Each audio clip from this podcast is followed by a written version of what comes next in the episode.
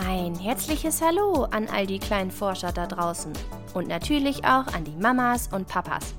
Herzlich willkommen zu einer neuen Folge meines Podcasts Wieso, woher, warum? Der Podcast rund um Kinderfragen.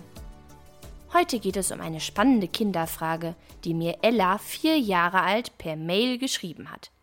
Sie hat einen Kuschelhasen, der ihr absolutes Lieblingskuscheltier ist. Bestimmt hast auch du ein Lieblingskuscheltier, das du gerne überall mit hinnimmst. Ella hat sich ihren Kuschelhasen mal genauer angesehen und sich dann gefragt, kann der Kuschelhase eigentlich auch blaue Flecken bekommen? Oder eine Beule, wenn er sich den Kopf stößt? Wie genau entsteht so ein blauer Fleck eigentlich? Und gibt es ein Krankenhaus für Kuscheltiere? All das und vieles mehr erfährst du heute. Vermutlich kennst du es auch.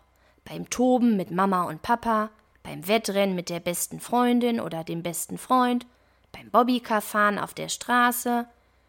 Nur einen kleinen Moment bist du zu schnell gewesen und dann ist es schon passiert. Du fällst hin und tust dir weh.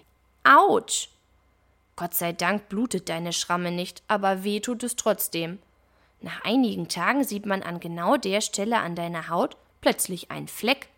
Und zwar einen blauen Fleck. Aber wie kommt der denn dahin? Das versuchen wir mal gemeinsam herauszufinden. Wie du weißt, gibt es in unserem Körper jede Menge Blut, das die ganze Zeit, ob Tag oder Nacht, durch unseren Körper fließt. Von der Haarspitze bis zum kleinen Zeh. Man sagt, dass ungefähr fünf Liter Blut durch den Körper einer Frau fließen, bei Männern etwas mehr. Das ist ganz schön viel.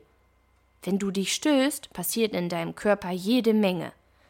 Dann reißen nämlich im Inneren von deinem Körper, ohne dass man es direkt sieht, winzig kleine Blutgefäße. Die gehen einfach kaputt, genau an der Stelle, wo du dir wehgetan hast. In diesen winzig kleinen Blutgefäßen ist, wie du dir vielleicht schon denken kannst, Blut, das transportiert wird. Fast so wie viele kleine LKWs, die durch deinen Körper fahren und das Blut überall hinbringen. Und genau diese kleinen LKWs fallen quasi um und die Ware fällt auf den Boden. Also das Blut, was in den Blutgefäßen ist, läuft aus und verteilt sich in der Nähe der Verletzung. Und schon entsteht ein blauer Fleck. Den kann man manchmal schon kurz nach dem Sturz erkennen, manchmal dauert es aber auch ein bis zwei Tage. Nun fragst du dich vielleicht, warum man denn ein Kühli braucht, wenn man sich wehgetan hat? Hilft das überhaupt? Oh ja, das tut es. Durch die Kälte von dem Kühli kann nämlich verhindert werden, dass die Ware vom LKW sich verteilt, also das Blut. Und somit kann möglicherweise ein blauer Fleck verhindert werden. Das kommt natürlich ganz darauf an, wie doll man sich wehgetan hat. Manchmal ist ein blauer Fleck leider nicht zu verhindern. Aber vielleicht probierst du es das nächste Mal direkt mit einem Kühli und schaffst es, dass ein kleiner LKW in deinem Körper nicht umfällt und kaputt geht. Bei Beulen ist es übrigens ähnlich wie bei blauen Flecken. Eine Beule bekommt man schnell mal, wenn man sich den Kopf stößt. Bestimmt ist dir das auch schon mal passiert. Auch bei so einem Stoß am Kopf gehen die klitzekleinen Blutgefäße, also deine LKWs, kaputt und die Ware läuft aus. Nun fragst du dich vermutlich, wieso dann die Haut am Kopf auf einmal so dick wird und nicht einfach nur ein blauer Fleck kommt. Nun ja, unter unserer Haut am Kopf ist direkt unser sogenannter Schädelknochen. Da ist also eigentlich gar kein Platz für einen umgefallenen LKW und für das Blut, das der LKW transportieren wollte, erst recht nicht.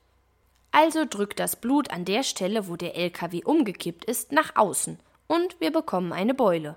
Auweia!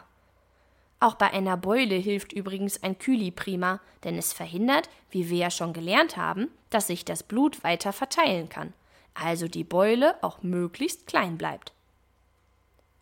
Kommen wir doch nun mal zu der Frage von Ella und ihrem Kuschelhasen. Was meinst du, haben deine Kuscheltiere auch Blut im Körper und viele kleine LKWs, die Blut hin und her transportieren? Vielleicht hast du schon mal ein kleines Loch in deinem Lieblingskuscheltier gefunden. Das kann mal passieren, schließlich kuschelst du ja jeden Tag damit. Wenn du dir dieses Loch mal genauer angesehen hast, konntest du vielleicht etwas Weißes, Weiches finden, was aus dem Loch rausguckte. Das war vermutlich sogenannte Füllwatte. Damit sind die meisten Kuscheltiere gefüllt. Ansonsten wären sie ja gar nicht so schön kuschelig, dann wären sie ziemlich platt. Hm, also Blut haben die Kuscheltiere nicht. Das heißt ja dann, dass Kuscheltiere auch keinen blauen Fleck oder eine Beule kriegen können. Gott sei Dank. Aber ich bin mir sicher, dass du dein Küli oder dein Pflaster auch mit deinem Kuscheltier teilen würdest. Und weißt du, wo drin alle Kuscheltiere Profis sind? Genau, im Trösten, wenn du dir mal wehgetan hast. Dann kannst du sie ganz feste drücken und dir geht es ganz bald schon wieder besser. Aber gibt es denn trotzdem ein Kuscheltier-Krankenhaus? Für all die Kuscheltiere, die Bauchweh von zu vielen Süßigkeiten haben oder die Fieber haben und dringend Medizin brauchen? Und ob du es glaubst oder nicht, ja, das gibt es. Es gibt sogar einige verschiedene Aktionen. Eine davon findet sogar in meiner Heimatstadt Münster statt. Es nennt sich Teddybär Krankenhaus, aber es dürfen auch andere Patienten kommen. In Münster gibt es einen großen Platz, den Schlossplatz. Genau hier entsteht, meist im Juni, eine große Zeltklinik. Es werden viele weiße Zelte aufgestellt und jede Menge Dr. Tetz sind bereit, viele, viele Kuscheltiere zu pflegen und wieder gesund zu machen. Die Idee für dieses Teddybär-Krankenhaus stammt nicht aus Münster, sondern wurde in Schweden erfunden. Und da das so eine großartige Idee ist, haben einige Kliniken in Münster diese Idee auch verwirklicht. Der Ablauf ist so ähnlich wie in einem echten Krankenhaus. Zuerst kommst du zur Anmeldung. Dort wird der Name des Patienten aufgeschrieben, seine Größe und andere wichtige Details. Dann wirst du mit deinem Kuscheltier in das Sprechzimmer gerufen, wo dein Kuscheltier nun behandelt wird. Ziemlich spannend, denn du kannst dir alles ganz genau angucken. Auch wenn deinem Kuscheltier ein Auge abgefallen ist oder ein Bein wieder richtig angenäht werden muss, kein Problem. Hierbei kannst du dem Arzt sogar mithelfen. Und schwupps ist dein Kuscheltier wieder gesund. Es klingt toll, habe ich recht. Selbst ich als Erwachsene würde so etwas gerne mal ausprobieren. Vielleicht fragst du Mama und Papa mal, dann können sie bestimmt im Internet nachschauen, wann es das nächste Teddybär-Krankenhaus geben wird oder was es sonst noch für Ideen für kranke Kuscheltiere gibt.